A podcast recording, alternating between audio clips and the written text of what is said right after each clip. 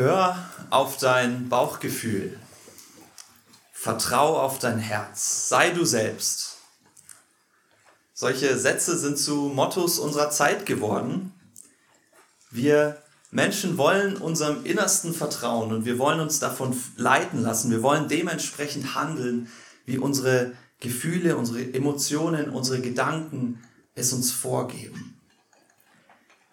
Gleichzeitig leben wir in einer Zeit, in der es so viele psychische Erkrankungen gibt wie nie zuvor. Immer mehr Menschen erleben, dass ihr Innerstes eben nicht mehr so funktioniert, wie es sollte. Laut einer Studie der Deutschen Gesellschaft für Psychiatrie und Psychotherapie von, aus dem Jahr 2018 erkranken jedes Jahr in Deutschland ein Drittel der Erwachsenen an einer psychischen Erkrankung. 18 Millionen Deutsche. Aber auch wer nicht erkrankt, im Leben erleben wir immer wieder, dass unsere Emotionen, unsere Gefühle, unsere Gedanken, unsere Psyche durcheinander kommt. Durch Ereignisse, was wir erleben oder ja, durch verschiedene Umstände. Unser Innerstes ist nicht so stabil, wie wir das gerne hätten und gleichzeitig ist es aber entscheidend für unser Leben, denn die meisten Entscheidungen treffen wir ja aufgrund von unseren Gefühlen oder Gedanken. Wir haben uns deshalb vor einigen Monaten entschieden, darüber eine Predigtreihe zu beginnen, darüber nachzudenken, wie können wir Christen eigentlich mit unserem Innersten, unserer Psyche, unseren Gefühlen, Emotionen, Gedanken Gott verherrlichen, obwohl sie immer wieder durcheinander kommen. Die Bibel verwendet jetzt nicht unbedingt die gleichen Worte wie wir in, in der Medizin, aber die Bibel spricht auch sehr viel davon. Sie verwendet Worte wie das Herz, was wir haben. Und sie meint nicht das Organ, sondern eigentlich das Innerste in uns, unsere Innereien wortwörtlich, die ja, wo unsere Gefühle sitzen, unsere Emotionen und auch unser Verstand, unser Wille, unsere Wünsche, unsere Begierden. Gemeint ist das Innerste. Und wir wollen uns in den nächsten Monaten die Frage stellen, wie soll ich mich denn fühlen? Wie kann ich als Christ mit meinen Gefühlen umgehen? Wie können meine Gefühle dazu beitragen, dass Gott verherrlicht wird? Denn das ist ja unser Ziel, ne? Matthäus, äh, Markus 12, Vers 30, da spricht Jesus vom wichtigsten Gebot und er sagt, du sollst den Herrn, deinen Gott, lieben von ganzem Herzen, mit all deiner Kraft und mit deinem ganzen Verstand, mit allem, was du bist. Und da spielt unsere Psyche, unsere Gedanken, unsere Gefühle eine ganz wichtige Rolle. Durch diese Predigtreihe werden wir nicht nur in das wahrscheinlich emotionalste Buch der Bibel schauen, das die Psalmen, um Gottes Wegweisung für unser Gefühlsleben und unsere Gedanken zu betrachten, sondern es wird uns auch so ein Bild begleiten. Es war auf der Folie ähm, angedeutet, das Bild eines Wanderers. Ein Wanderer ist unterwegs zu irgendeinem Ziel. Und auf diesem Weg muss er sich ständig fragen, geht's jetzt rechts oder links? Bin ich noch auf dem richtigen Weg? lohnt sich der Umweg da? Und ich denke, das Bild passt eigentlich sehr gut zu dieser Reihe, denn als Christen müssen wir ja uns auch ständig wieder fragen, bin ich eigentlich noch auf dem richtigen Weg? Leiten mich meine Gefühle, meine Gedanken dahin, wo Gott mich haben möchte? Oder eher vom Weg weg? Es ist also wichtig, über unsere Gefühle und Gedanken nachzudenken und das gilt nicht nur für die ganz emotionalen unter uns, die ständig oder regelmäßig von ihren Gefühlen überflutet werden und damit nicht umgehen können, sondern das gilt genauso für die ganz rationalen, die eher das Problem haben, dass sie keine Gefühle haben, ja, wo Gefühle fehlen. Auch das ist eine Herausforderung. Wie soll ich mich denn fühlen, wenn ich Gott nachfolgen möchte? als Christ. Und wir werden diese Reihe heute beginnen mit einem Blick in Psalm 1 und auch ein paar andere Bibelstellen, wo Gott uns deutlich macht, es gibt da eine Antwort. Starten möchte ich mit dem ersten Punkt. was ist eigentlich das Problem mit unseren Gefühlen? Warum sollten wir uns darüber denn wirklich zutiefst Gedanken machen? Und die Antwort ist eigentlich ganz einfach. Unser Innerstes ist dafür verantwortlich, was wir tun. Unser Innerstes bestimmt ganz häufig unser Handeln. Und das Problem ist, es kann uns in die Irre leiten. Unsere Gefühle und Gedanken können uns zu falschen Entscheidungen führen. Wenn ich spät abends Hunger habe, dann kann es sein, dass ich mir eine Tüte Chips reinpfeife. Und ich weiß genau, Timon, nicht gut, es sättigt mich nicht, es ist nicht gesund, es hat keine nennenswerten Nährstoffe. Und trotzdem kann es sein, dass ich das mache. Und ganz ehrlich, eine Tüte Chips, da isst man auch nicht nur eine Handvoll wie angegeben, ne? eine Portion, so 10 Gramm oder so. Nein, unsere Gefühle können uns in die Irre leiten. Und das ist jetzt ein witziges Beispiel, aber wir könnten Millionen von Beispielen bringen. Ja, wenn ich mit jemandem spreche, kann es sein, dass ich irgendwelche Worte oder Mimiken oder Gestiken falsch wahrnehme oder falsch aufnehme und bin dann beleidigt, obwohl die Person überhaupt nichts Schlimmes gesagt hat vielleicht. Und dann ist die Beziehung beschädigt, weil mein Innerstes mir das sagt. Oder wenn ich müde bin Sonntagmorgens, ja, ihr habt es alle geschafft zum Gottesdienst, aber vielleicht kennt ihr es auch, ja, dann sagt man sich, ach, heute doch mal ausschlafen, obwohl wir wissen, was Gott verherrlicht. Unser Innerstes beeinflusst unser Handeln. Und zwar auch zum Falschen, zum Schlechten. Das war nicht immer so. Gott hat uns als Menschen wunderbar geschaffen. Wenn wir die ersten Seiten der Bibel lesen, dann können wir nur staunen, wie Gott den Menschen geschaffen hat. Und Gott hat gesagt, der Mensch war sehr gut. Die Schöpfung war sehr gut. Unsere Emotionen, unsere Gefühle sind sehr gut. Sie sind etwas sehr Wichtiges. Sie gehören zu uns. Gott hat sie uns gegeben, weil wir seine Ebenbilder sind. Er ist ein Gott der Gefühle. Gott liebt. Gott freut sich. Gott trauert auch über das, was in der Welt geschieht. Gott ist zornig. Gott ist barmherzig. Und wir als seine Ebenbilder, wir dürfen auch so Emotionen haben, wir können verliebt sein, wir können mitfühlen, wir können von Herzen lachen, das sind zutiefst gute Dinge. Aber es gibt eben ein Problem. Und das erleben wir, glaube ich, alle. Denn wir Menschen haben uns von dem Schöpfer losgesagt. Die ersten Menschen haben es schon getan, wir haben es auch alle getan. Wir haben uns von Gott gelöst, der ein guter Gott ist, der unser ja, wir sind seine Ebenbilder. Er ist unser Vorbild eigentlich. Wir haben uns losgesagt, denn wir wollten kein Abbild Gottes sein. Wir wollten selbst Gott sein. Wir wollten selbst entscheiden, welchen Gedanken und Gefühlen wir folgen. Und wir wissen, wie die Story weiterging. Das hatte verheerende Folgen. Die ganze Welt um uns herum, tagtäglich erleben wir es, ist kaputt. Es gibt noch viel Schönes, Gerade im Frühling sehen wir es. Aber die Natur leidet, die Schöpfung leidet, Tiere, Pflanzen leiden und vor allem auch wir Menschen. Der ganze Mensch ist kaputt gegangen.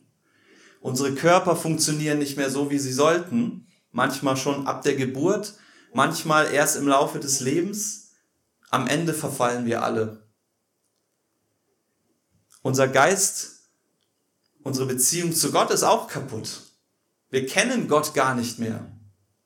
Er, der uns geschaffen hat. Und auch unsere Psyche leidet. Unsere Gefühle, unsere Gedanken, unsere Emotionen sind kaputt. Sie sind nicht immer richtig, sie sind nicht immer funktionstüchtig und sie können uns in die Irre leiten. Ich glaube, diese Realität erlebt ein jeder von uns in einem gewissen Maß. Ja, der eine körperlich, muss er mehr leiden als der andere. Der andere leidet psychisch mehr als der andere. Aber zu einem gewissen Grad erleben wir es alle. In Extremfällen kann dein Gefühl oder können deine Gedanken dir sagen, nimm das Messer und töte dich. Und wir wissen, das ist nicht von Gott. Solche Extremfälle gibt es. Das erlebt vielleicht nicht jeder, aber in abgeschwächter Form Selbsthass, Hass auf andere. Oder noch schwächer, schlechte Gedanken über sich selbst, schlechte Gedanken über andere. Wir sind kaputt, ihr Lieben. Das Gute ist kaputt, weil wir uns von Gott gelöst haben, weil wir von seinem Weg abgewichen sind.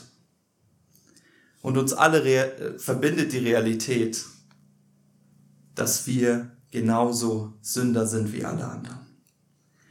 Und unsere Gefühle und Gedanken sind bei weitem nicht immer gut. Und die Frage ist, die erste Frage an euch heute, glaubst du das? Erkennst du das an, dass dein Innerstes fehlbar ist? Wenn ja, dann ist das, glaube ich, ein ganz wichtiger Schritt, denn um ehrlich zu sein, die Welt um uns herum, die vermittelt uns ganz andere Wahrheiten. Wahrheiten.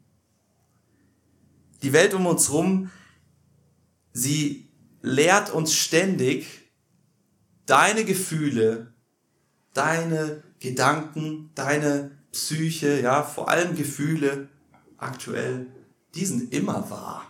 Die sind das Beständige in dieser unbeständigen Welt. Folge deinem Bauchgefühl, vertraue auf dein Herz. Am besten wird es wahrscheinlich beim, bei der Liebe deutlich. Wir hatten vor ein paar Monaten schon eine Predigt über die Liebe, 1. Korinther 13, aber wir werden in allen Medien um uns herum ständig mit der Botschaft vollgeballert, wenn du verliebt bist, wenn du liebst, folge dem. Ja? Die Liebe ist wahr, die ist echt. Und wenn du dich verliebst, dann ist es auch egal in wen, egal wie alt die Person ist, egal welches Geschlecht sie hat, egal ob sie verheiratet ist oder ob du in einer Beziehung bist, folge dem. Das wird dir gut tun, wenn du deiner Liebe, dieser Liebe folgst. Die Welt die stellt uns die Lüge vor und sie will, dass wir unsere Gefühle zum Gott machen, den wir folgen und oft blind vertrauen. Das Problem ist, wir lassen uns von solchen Lügen beeinflussen. Wir sind nicht immun gegen die Angriffe des Teufels. Auch als Christen nicht. Und die Realität ist, der Teufel hat nichts lieber, als dass du durch deine Gefühle und Gedanken von Gott weggetrieben wirst. Dass du, wie es in Psalm 1 heißt, dem Weg der Gottlosen und der Sünder folgst, dass du dich in den Kreis der Spötter setzt. Das möchte Satan. Aber ihr Lieben, ich hoffe, wir alle erkennen an, gerade an dem Beispiel, Ehebruch ist falsch, egal wie viele Schmetterlinge im Bauch flattern. Egal wie verliebt wir sind. Das heißt nicht, dass wir dem folgen. Du kannst noch so zornig auf jemanden sein, das heißt nicht, dass du ihn schlagen darfst.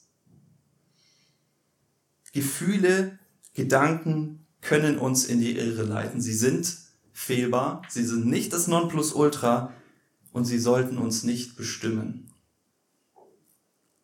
Glaubst du das? Mit dieser Grundlage kommen wir zu einem zweiten Punkt, nämlich der Frage, was ist die Lösung? Was machen wir denn dann, wenn unser Innerstes kaputt gegangen ist, wenn es nicht so funktioniert und wenn es nicht verlässlich ist? Die schlechte Nachricht, wir Menschen können nicht viel dran ändern. Eigentlich gar nichts. Man kann sich anstrengen und Gewohnheiten ändern und auch seine Gedanken ändern, aber letztlich, vor allem unsere Beziehung zu Gott, kann das nicht lösen. Die gute Nachricht ist aber Gott. Wie wunderbar ist es eigentlich, dass wir aber Gott sagen können. Ne? Zwei Worte in die hoffnungsloseste Situation hinein. Aber Gott. Aber Gott lässt uns nicht in diesen Zustand der Gefallenheit zurück. Gott ist es nicht egal, dass die Welt kaputt ist. Gott ist es nicht egal, dass du kaputt gegangen bist. Gott ist ein Gott, der direkt nach dem Sündenfall vor allen, vor den Engeln, vor den Dämonen in, bei seinem Namen geschworen hat, ich werde diese Welt nicht aufgeben. Koste es, was es wolle. Und er hat es bewiesen. Er hat seinen Sohn gesandt, er hat seinen Sohn geopfert für uns, für uns, die wir uns von Gott losgesagt haben. Jesus Christus ging ans Kreuz, um uns zu retten aus der Verlorenheit, um uns auch wieder heil zu machen und um uns den Weg zum wahren Leben zu zeigen, von dem wir abgeirrt sind.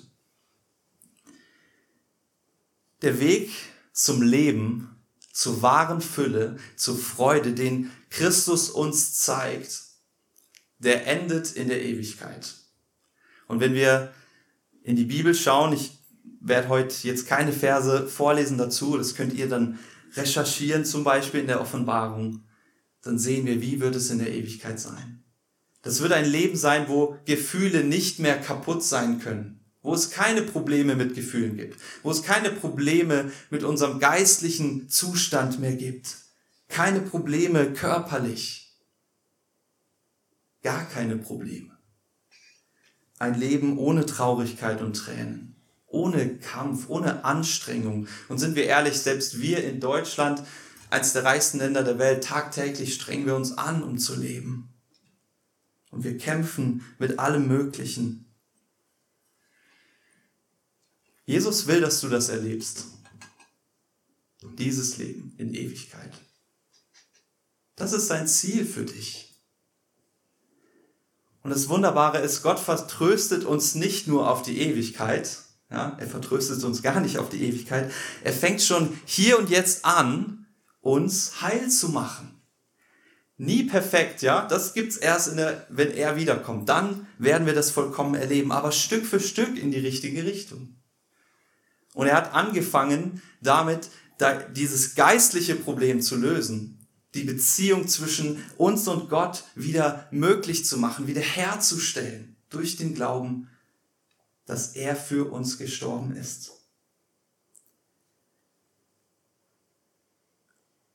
Und Jesus führt uns auf diesem Weg. Und die gute Nachricht ist, er will auch, dass unser Gefühlsleben wieder in Ordnung kommt.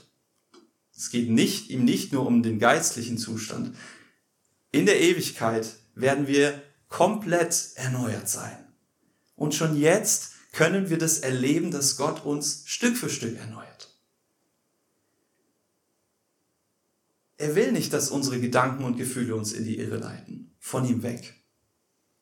Und er hilft uns, da wieder hinzukommen und uns korrigieren zu lassen, unsere Gefühle und Gedanken korrigieren lassen, zu lassen von ihm. Der Weg ist nicht immer einfach, im Gegenteil, ja, Wandern ist immer anstrengend, zumindest wenn es nach mir geht. Aber ihr Lieben, das ist der Weg. Wir können nicht immer die Seilbahn nehmen. Ja, Gott kann nicht endlich im Himmel sein. Ja. Nein, wir leben auf dieser Welt und das ist anstrengend. Wir sind ständig eben von unserem Innersten versucht, den Weg mit Gott zu verlassen, mal hierhin, mal dahin, wie es hier heißt, ja, Vers 3, nee, Vers 4, wie der Spreu, die der Wind verweht. So ist der Gottlose. Aber die gute Nachricht ist, Jesus ist den Weg vorausgegangen. Er hat es geschafft, was wir nicht schaffen. Er hat den Weg zu Gott gefunden, ja, zum Vater frei gemacht. Und er sagt nicht, ja, dann jetzt ihr auch, sondern er sagt, ich gehe vor. Folge mir. Halt dich dicht an mir. Ich weiß, wo es lang geht. Tritt in meine Fußstapfen. Geh mir hinterher. Zur Not halt dich fest an mir. Denn ich lass dich nicht allein. Jesus kennt den Weg und er sagt zu uns, Matthäus 11, kommt alle zu mir, die ihr mühselig und beladen seid. Ich will euch erquicken. Nehmt mein Joch auf mich, auf euch und lernt von mir, denn ich bin gütig und von Herzen demütig. Dann werdet ihr Ruhe finden für eure Seelen. Gott verspricht uns nicht nur Trost und Kraft, er verspricht uns, wenn ihr mir folgt, dann, dann lernt ihr von mir. Ihr werdet verändert werden und ihr werdet Ruhe finden für eure Seelen. Klingt das nach etwas, was du dir wünschst? Dann lass uns jetzt noch mal genauer in Psalm 1 hineinschauen mit der Frage und dem dritten Punkt, was passiert, wenn wir uns von Gott korrigieren und verändern lassen? Was passiert, wenn wir auch unsere Gefühle, Gedanken und Emotionen von Gott verändern lassen? Psalm 1 leitet nicht nur das ganze Buch der Psalmen ein äh, und, und die, nicht nur diese Predigtreihe, sondern natürlich das ganze Buch der Psalmen. Und er beschreibt zwei Wege, die der Mensch gehen kann. Einmal den Weg der Gottlosen und einmal den Weg mit Gott. Glücklich der Mann, der nicht folgt dem Rat der Gottlosen, den Weg der Sünder nicht betritt und nicht im Kreis der Spötter sitzt, sondern seine Lust hat am Gesetz des Herrn und über sein Gesetz sind Tag und Nacht. Er ist wie ein Baum, gepflanzt an Wasserbächen, der seine Frucht bringt zu seiner Zeit und dessen Laub nicht verwelkt, alles, was er tut, gelingt. Nicht so die Gottlosen, sondern sie sind wie Spreu, die der Wind verweht. Darum bestehen Gottlose nicht im Gericht noch Sünder in der Gemeinde der Gerechten, denn der Herr kennt den Weg der Gerechten, aber der gottlosen Weg vergeht.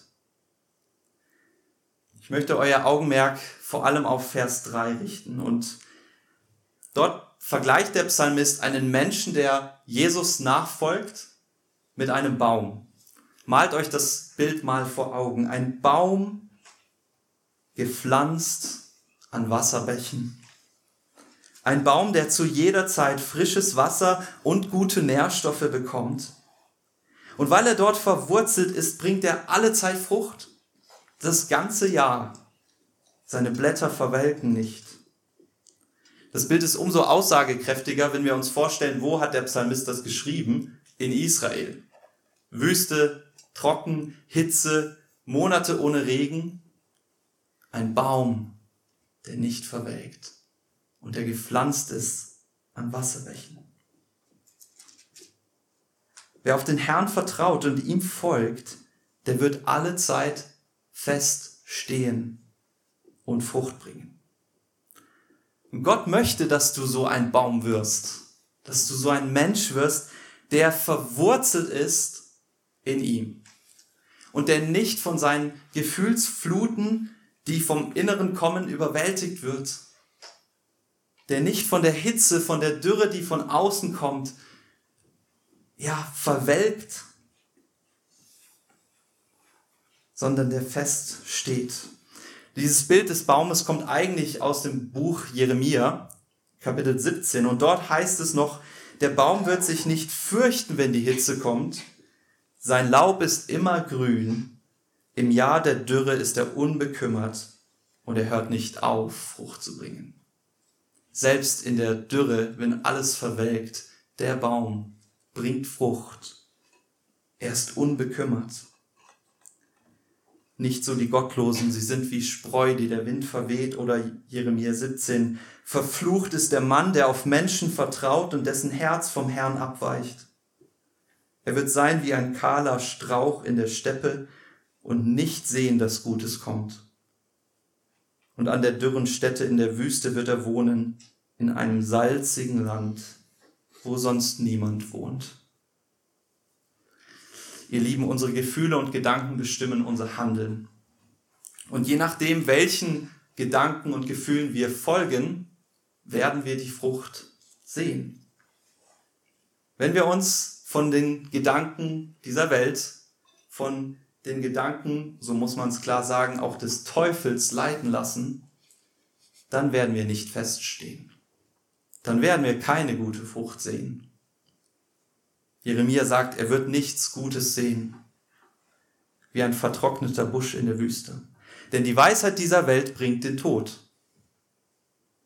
Aber ich bin zutiefst davon überzeugt, wenn wir unsere Gefühle und Gedanken von Gott korrigieren lassen, und prüfen lassen. Statt ihnen blind zu vertrauen, dann werden wir erleben, dass wir fest gegründet sind in ihm. Nie vollkommen in dieser Welt. Aber Veränderung ist möglich. Und Gott sagt uns auch nicht, wir werden nie Stürme erleben, Gefühlsstürme oder bei manchen Gefühlswindstille oder Hitze von außen, Stress, Druck, sogar Verfolgung. Aber als Christen können wir damit anders umgehen. Der große Prediger Spurgeon, ja, durch ihn sind Tausende zum Glauben gekommen zu seiner Lebzeit und ich will nicht wissen, wie viel Abend, aber Tausende auch danach. Er hat sein ganzes Leben mit Depressionen gekämpft. Er musste monatelang auf Kur gehen, jedes Jahr. Aber als Christ konnte er damit anders umgehen. Er hat gelernt, seine Gefühle und Gedanken sind nicht immer wahr. Ich darf ihnen nicht blind vertrauen. Und Gott will, will uns helfen, unseren Blick selbst dann auf Christus zu richten. Das Buch der Psalmen ist dafür quasi prädestiniert. Es ist das Buch der Gefühle, der Emotionen und das Wunderbare ist, wir begegnen dort Menschen, die in allen verschiedensten Lebenssituationen zu kämpfen hatten damit, mit ihrem Innersten. Aber wir lernen auch, wie Gott diese Gedanken und Gefühle auf sich ausrichtet und die Menschen nicht allein lässt. Wir können verändert werden, wenn wir Gottes Perspektive einnehmen. Und das bringt uns zum letzten Punkt, nämlich der Frage, wie geht das?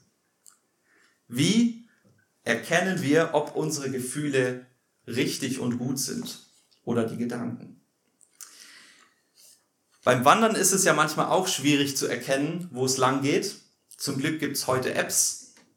Ähm, nicht, dass ich viel Berührung damit hätte, ich wandere nicht so gern, aber vielleicht ihr oder die Analogen, die haben immer noch Karte und Kompass. Und den Wanderführer. Den Wanderführer, genau. Wanderer haben Hilfsmittel. Und wir auch. Gott hat uns Hilfsmittel gegeben, um unsere Gefühle und Gedanken zu prüfen und auf den richtigen Weg zu bringen. Das erste Hilfsmittel seid ihr, die Gemeinde. Ja, wir sind nicht alleine auf diesem Weg. Ganz bewusst nicht. Wir haben quasi eine Schwarmintelligenz. Ja. Die meisten von uns, alle von uns, sind schon solche blöden Umwege gegangen in ihrem Leben. Abwege von Gottes Weg weg. Und in der Gnade Gottes seid ihr hoffentlich wieder auf dem richtigen Weg gelandet irgendwann. Wir können uns davor warnen. Wir können uns helfen, den richtigen Weg zu finden. Von dem, was Gott uns schon gezeigt hat. Und dazu sind wir da, dazu ist Gemeinde da. Dass wir gemeinsam den Weg gehen, dass wir einander Lasten tragen, ermutigen, stärken, trösten. Lasst uns eine Gemeinde werden, wo wir auch gegenseitig unsere Gedanken und Gefühle überprüfen dürfen und sagen, Bruder, Schwester, meinst du wirklich das? ist der richtige Weg. Wie herrlich ist das, wenn Geschwister so einen so lieben, dass sie einen darauf ansprechen. Auch wenn wir nicht, das nicht gerne hören wollen. Als zweites Hilfsmittel haben wir den Heiligen Geist. Und der ist verlässlich, selbst wenn die Gemeinde es nicht immer ist. Ne? Der Heilige Geist lebt in uns. Gott ist nie weg. Er ist nie fern. Er ist immer da in unserem Innersten. Und er verändert uns. Er tröstet uns. Er hilft uns auf dem Weg. Dazu hat Gott seinen Geist gesandt, ja, zu nichts anderem. Ihr wisst, wie ich es meine, als den Weg zu zeigen. Der Heilige Geist lehrt uns, wo es lang geht. In Hesekiel 36 prophezeit Gott die Ausgießung seines Geistes und er sagt, ich will meinen Geist in euch geben und ich will solche Leute aus euch machen, die in meinen Geboten wandeln und meine Rechte halten und danach tun. Der Geist soll euch den Weg zeigen. Und damit kommen wir zum dritten Hilfsmittel, nämlich Gottes Wort. So langweilig das vielleicht klingt, langweilig ist es nicht. Gottes Gebote, Gottes Worte sind unsere Wegschilder, unsere Wegweiser, die Leitplanken oder wie auch immer. Wir erkennen daran, wo es lang geht und wo es nicht lang geht. Wo Irrwege lauern. Wenn Gott sagt, liebe deinen Nächsten wie dich selbst, und mein Herz ist voller Abneigung gegen eine Person, dann wird der Heilige Geist mir zeigen, welcher Weg richtig ist. Psalm 1, Vers 2, wir haben es eben gelesen, glücklich derjenige, der seine Lust hat am Gesetz des Herrn und über sein Gesetz sind Tag und Nacht. Er ist wie ein Baum und so weiter. Gottes Wort ist nicht ohne Grund für uns da. Und ihr Lieben, Hand aufs Herz, manch einer von uns ist seit Jahrzehnten gläubig, die meisten seit einigen Jahren. Verbringen wir genug Zeit mit Gottes Wort? Das ist nicht nur Therapie, ja, als Beschäftigungstherapie gedacht. Es ist Therapie für das Innerste. Ja. Für unsere Gedanken, für unsere Taten, für unsere Wünsche, für unseren Verstand, für alles. Im Psalm 19 heißt es, das Gesetz des Herrn ist vollkommen, es erquickt die Seele. Es ist zuverlässig, es macht den Dummen weise. Die Vorschriften des Herrn sind richtig, sie erfreuen das Herz. Das Gebot des Herrn ist lauter, es macht die Augen hell. Gottes Wort ist ein Licht auf unserem Weg und das singen wir nicht nur einfach so, das ist unsere Überzeugung als Christen. Und manchmal müssen wir uns auch das wieder neu vor Augen führen. Auch da versucht uns der Feind. Und deshalb, so simpel es klingen mag, verbring Zeit mit Gott und seinem Wort. Gern auch mit deinen Geschwistern. Prüfe deine Gedanken und deine Gefühle am Wort Gottes. gerne auch mit den Psalmen, ja, und nutz andere Hilfsmittel wie das Buch des Monats, wo quasi schon Gebete und eine Andacht vorformuliert sind, um die Gedanken und Gefühle zu prüfen. Der Teufel sagt, schau immer erst auf dich. Achte darauf, dass es dir gut geht. Lass alles los, was anstrengend ist. Gott sagt, schau auf die anderen, liebe deinen Nächsten, dann wird es dir gut gehen. Welchem Weg folgen wir? Der Teufel sagt, wenn dich jemand schlecht behandelt, dann sei zornig. Geh ihm aus dem Weg oder vielleicht sogar räche dich. Gott sagt, vergeltet nicht Böses mit Bösem. Liebe deine Feinde, such Versöhnung, tu Gutes denen, die dich verfolgen. Welchem Weg folgen wir? Der Teufel sagt, wenn du Gott nicht spürst, dann ist er nicht da. Gott sagt, ich bin alle Tage bei euch. Der Teufel sagt, du bist ein schlechter Christ, du bist unwürdig, Gott kann dich gar nicht lieben. Gott sagt, sogar Paulus. Der Teufel sagt vieles, um uns von Gottes Weg abzubringen. Er ist kreativ und gerade, glaube ich, im Bereich der Gefühle sind seine Anfechtungen oft subtil er kann dir Freude über Sünde geben. Er kann deinen Blick für das Gute verdunkeln. Aber ihr Lieben, als Christen wissen wir darum. Wir wissen, wo der Weg ist. Wir kennen ihn. Er ist unser Herr. Jesus, der Weg. Wer sich von Gottes, Gott korrigieren lässt, immer wieder, wer sich prüft, der wird feststehen wie ein Baum, gepflanzt an Wasserbächen, der seine Frucht bringt zu seiner Zeit und dessen Blätter nicht verwelken und der selbst in der Dürre und Hitze des Lebens stark bleibt. Ich glaube, wir brauchen das. Und ihr Lieben, ich wünsche mir das sehr für einen jeden von uns. Dass wir mehr verwurzelt sind, auch mit unserem Gefühlsleben in Christus. Ich bete. Herr, wir danken dir für dein Wort. Wir danken dir, dass du uns so sehr liebst, dass du uns nicht allein lässt und dass du uns ja den, den Weg wirklich zeigst, den Weg zu einem guten Leben, schon hier auf Erden. Und ich bitte dich, hilf du mir, hilf du uns, heute und in den nächsten Wochen zu erkennen, wo unsere Gefühle und Gedanken uns in die Irre leiten. Erfüll du uns mit deinem Geist und deck die Lügen auf, denen wir folgen. Ich bete für mich und alle Anwesenden, dass wir in den nächsten Wochen ganz konkret Glaubensschritte gehen können und bezeugen können, ja Gott, dein Weg ist der richtige und er ist gut. Hilf uns mit unserem ganzen Leben, mit unserem Körper, mit unserem Geist, mit unserer Psyche, dir Ehre zu bereiten. Und bewahre du uns vor dem Bösen. Hilf du uns in der Anfechtung, in allem Leid, das wir durchleben müssen. Mach uns standhaft in Bedrängnis, in Stress, in der Hitze des Lebens und lehre uns, Herr, deine Gedanken und deine Wege. Das beten wir im Namen unseres Herrn Jesus Christus, den wir lieben und der uns umso mehr noch liebt. Im Namen Jesu. Amen.